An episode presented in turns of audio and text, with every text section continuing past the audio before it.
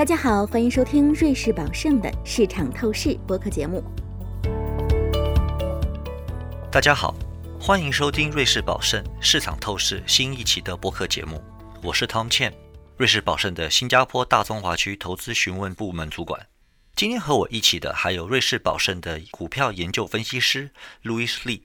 你好，Louis。今天我们来谈谈有关电动汽车行业的话题。大家好。电动汽车行业是一个话题度很高的行业，因为在许多人看来，这个行业仍然有高速增长的潜力。今天我们就来谈谈世上最大的电动汽车市场——中国。二零二二年，中国总共出售了六百八十万辆电动汽车，也就这意味着，在中国每卖出四辆汽车就有一辆是电动汽车。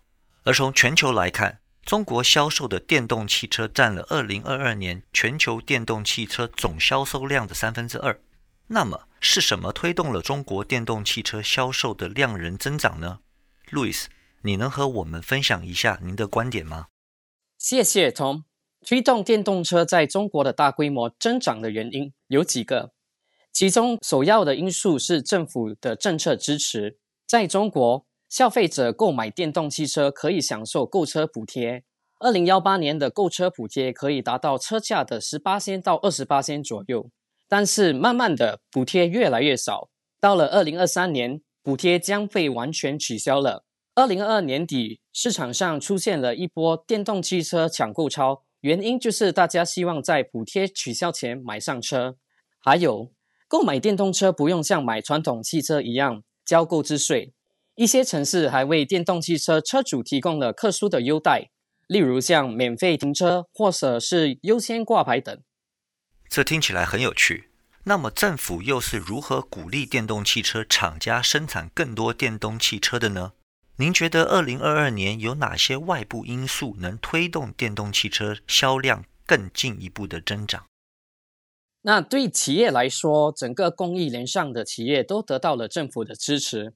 但是，为了进一步鼓励汽车制造商生产电动汽车，政府还出台了一个叫“双积分”的政策。那简单来说，这个政策为传统汽车的 OEM 设定了一个电动汽车的生产目标，达不到这个目标就会产生负积分。在这种情况下，这些公司就必须从其他的公司购买积分，否则就要被罚款。另外，其他外部因素还有2022年的高油价。这进一步强化了在中国拥有电动汽车的好处。这些因素加起来在一起，推动了电动汽车在中国的销售量。Tom，根据你与客户的交流，客户通常会投资电动汽车行业的哪一个板块呢？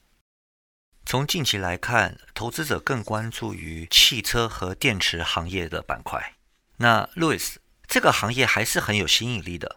但为什么最近一些中国电动汽车公司的股票出现了波动？确实如此。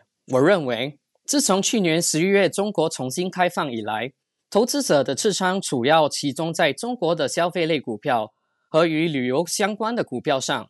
在我们看来，汽车行业所受的影响更多属于二季效应。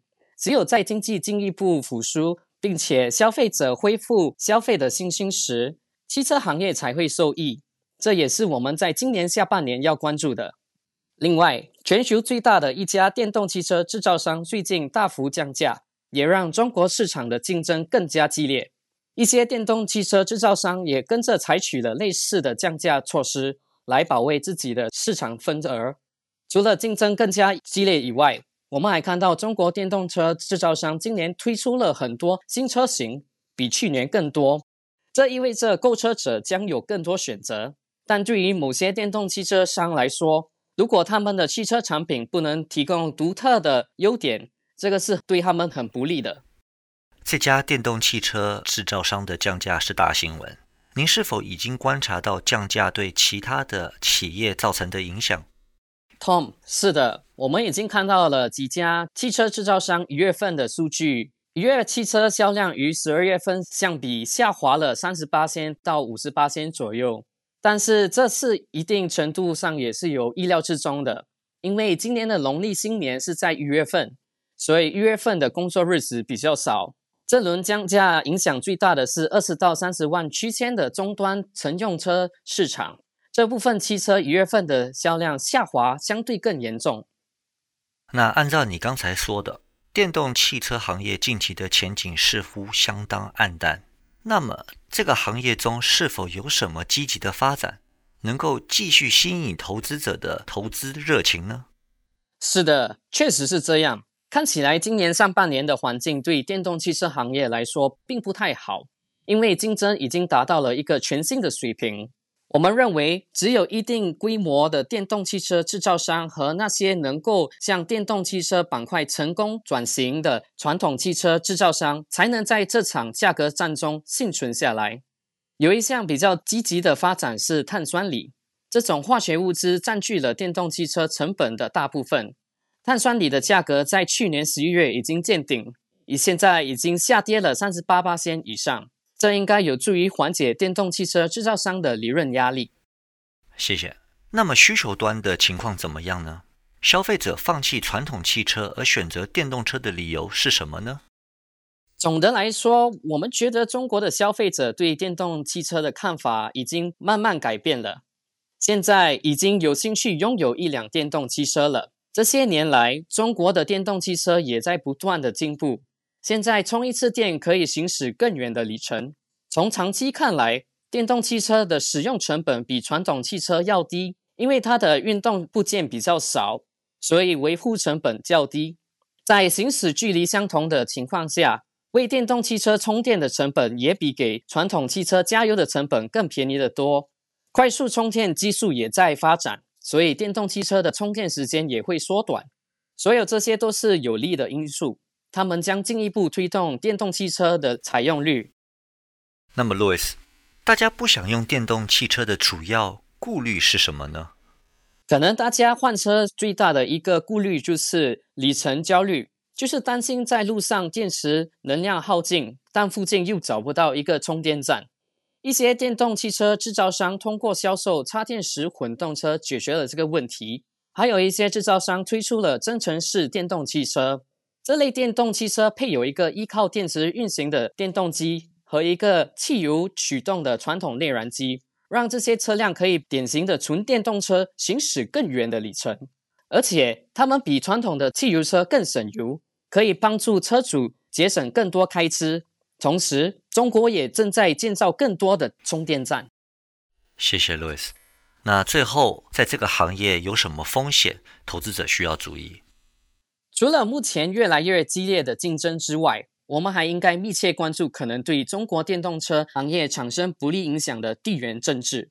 让我来解释一下。我们认为，电动汽车发展的下一阶段是要让汽车更加智能化，并且向自动驾驶的下一阶段前进。但是，要实现这个目标，半导体芯片和软件是关键。而美国对这方面的出口限制可能会阻碍中国电动汽车制造商的取得成功。总而言之，我们认为在短期内，由于竞争加剧以及降低购车成本的补贴到期，中国的电动汽车行业还将处于一个比较艰难的境地。不过，我们预计下半年的销售增长会有所改善。由于政府政策的支持，电动汽车的采用率将继续增加。而且这个行业是中国实现碳中和的一个重要的战略领域，所以我们对电动汽车行业的长期前景保持乐观。好的，路易斯，感谢您与我们分享你的看法。亲爱的听众朋友们，今天的节目就到这里，希望您喜欢本期节目。我代表瑞士宝盛全体同事，感谢您的收听，再见。感谢您收听瑞士宝盛的市场透视。如果您喜欢本期内容，可以通过 Apple Podcasts 订阅，随时随地收听我们的节目。欢迎访问 www.juliusby.com，进一步了解瑞士宝盛、我们的团队以及我们的最新观点。我们将在下一期节目中为您呈现崭新内容，欢迎当时收听。以下内容为节目免责声明：本节目中所述信息与观点属营销资料。并非独立金融或投资研究成果。本节目内容仅供参考，并不构成经由或代表瑞士宝盛发出的买卖任何证券。证券相关衍生工具及其他产品，或参与任何司法管辖内的特定交易的邀约、推荐或邀请。对因使用本节目内容而导致的任何损失，瑞士宝盛不承担任何责任。请访问 www.juliusby.com/legal/podcast，了解更多重要法律信息。